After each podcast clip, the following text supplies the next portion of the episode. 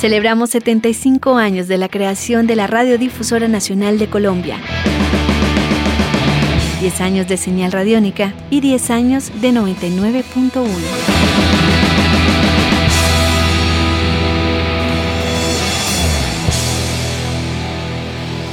¿Cómo sonaba la radio en 1995? La década de los 90 vio el nacimiento de diferentes emisoras y programas que buscaban cautivar a la audiencia juvenil. Los personajes de este capítulo nos hablan de ello.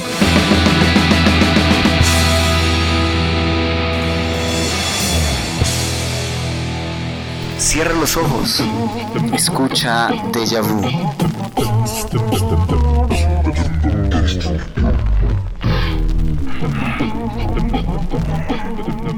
Amigos de Radiónica, este jueves los invito a vivir el déjà vu conmigo, Alejandro Villalobos.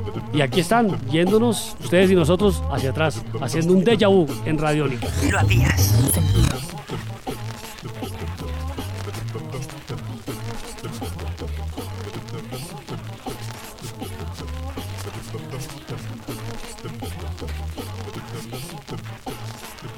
Déjà vu. Radiónica presenta. Radiónica presenta. Déjà vu. Lo habías sentido. Cuando fue radioactiva, Ángel Becasino, publicista. Lo que le ofreció fue una nueva forma de presentar la música, un nuevo ritmo, de, digamos una composición de la parrilla de música que se emitía, mm, con unos espacios de mayor libertad en la noche, sobre las 10 de la noche, de las 10 en adelante. Por ejemplo, yo iba con Shanghai creo que a las 10 de la noche y detrás mío venía Gustavo, el Doctor Rock, que tenía otra salvajada sobre el final. Digamos que a partir de las 10 de la noche era como el espacio de experimentación o de juego dentro de Radioactiva, pero el resto era una cosa muy cuadradita que lo único que hacía como dentro del formato hoy de las 40 principales o esa cosa es empaquetar más organizadamente la música. En 1981 comienza el proyecto. Fernando Pava, director 88.9. Yo viajo a Estados Unidos a enterarme un poco porque me dieron esa oportunidad grande, la más importante de mi vida, que fue montaje y dirección de una nueva emisora en FM. Entonces fui a comprar música, a visitar las casas disqueras, a la parte de ingeniería de los equipos, del espectro como tal, del RF, del cubrimiento y de entender la diferencia entre el AM y el FM. Nos podíamos acercar a la calidad de, de buen sonido. Pues aparece el CD en los 80 también, en el 83 empiezan a aparecer los primeros CDs de Pink Floyd y todo eso. Siempre voy adelante con eso, el primer CD, el primer aparato para la emisora que estaba produciendo a comienzos de los 80. Déjà vu. En el caso de la Mega hubo una apuesta a evolucionar los elementos que traía Ángel Becasino, publicista. los elementos que traía, por ejemplo, 88.9 en el espacio de la mañana. Los elementos esos juguetones, medios críticos, toqueteando lo sexual y ese tipo de historietas. En la Mega jugamos a meter más espacios, es decir, con un formato de música dentro de lo comercial, jugar a arriesgar más. Por eso lo metimos a Andrés López. Yo lancé la Mega con un comercial que fue memorable y que nos lo hicieron sacar del aire como a la señora porque las señoras se quejaron, las damas rosadas y no sé quiénes, que era un chico y una chica que se agarraban a bofetadas. Entonces se daban una mano de cachetadas impresionantes.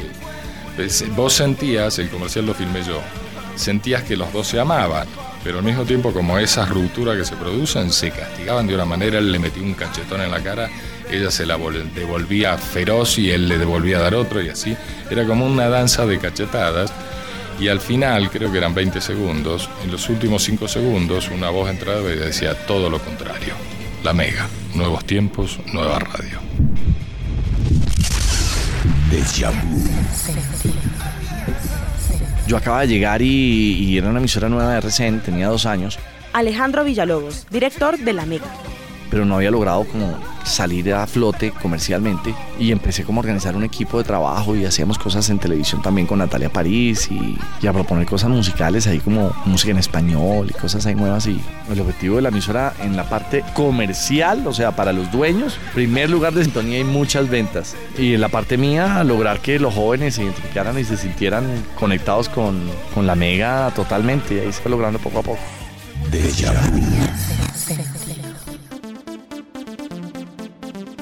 En el 95... Deisa Rayo, locutora, radioactiva y 88.9. Pues estaba haciendo el zoológico de la mañana y el programa de la tarde que se llamaba El Metro. Arrancamos como un proyecto de hacer presentaciones en vivo, hacer algo de radio en vivo en el metro que se llamó Metro Live. Entonces la idea era como presentar grupos en vivo, entonces cuantos los artistas que llegaban los presentábamos en directo desde sitios de Bogotá, del Jarro Café o bueno, sitios donde pudiera estar la gente. Pues mucho humor en el zoológico de la mañana, eh, los Morning Zoo, que siempre estaban los personajes que hacían reír, yo era la que me reía siempre.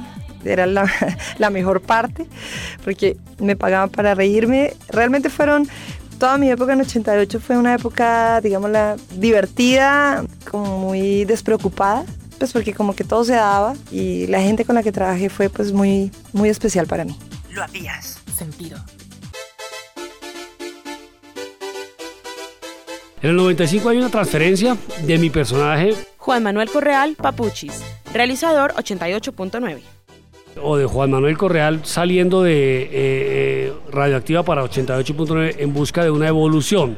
Yo pensaba que ya se podían hacer más cosas, que Papuchis podía ir un poco más allá de mamar gallo en una cabina de radio por las mañanas y por las noches a hacer labores un poco más periodísticas con humor. Para que fuera con humor debía ser con Papuchis, con un personaje como este. En 88.9 o en el año 95 ya yo me pude ir a mm, los Estados Unidos a hacer entrevistas serias con personajes del mundo de la música como Madonna, como Celine Dion. Eso para mí fue una, una, una evolución muy interesante. También eh, ir a cubrir mundiales de fútbol. Y la radio ya empezaba a abrirse, ya había 88.9, ya estaba radioactiva, ya nacía la mega, entonces también exigía mucho más la creatividad y la competencia. Y aquí están, yéndonos ustedes y nosotros hacia atrás, haciendo un déjà vu en Radiónica. Una canción del 95, It's Like a Prayer de Madonna. Aquí sonando en Déjà Vu. Andrés Durán y Álvaro González nos cuentan su percepción acerca de hacer diferentes tipos de radio. Andrés Durán, realizador 991. 88 fue una emisora que no educó musicalmente, sino a manera de entretenimiento, de chiste, papuches, esto y lo otro. Realmente la música no era lo serio, porque siempre estuvo sujeta a los sellos disqueros. Si eso pasó con una emisora que supuestamente daba felicidad a la gente, no tanto cultura, imagínate, culturalmente es mucho más, eh, es más propenso a que desaparezca.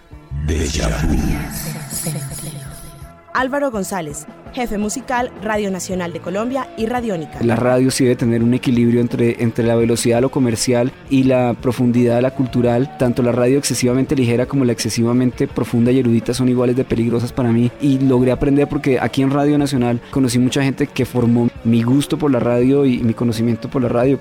Esos sí son casos Willy Vergara, Daniel Casacé, Silvia Mota, Alexandra Falla en su momento, Italo Lamboglia. Celebramos 75 años de la creación de la Radiodifusora Nacional de Colombia, 10 años de señal radiónica y 10 años de 99.1.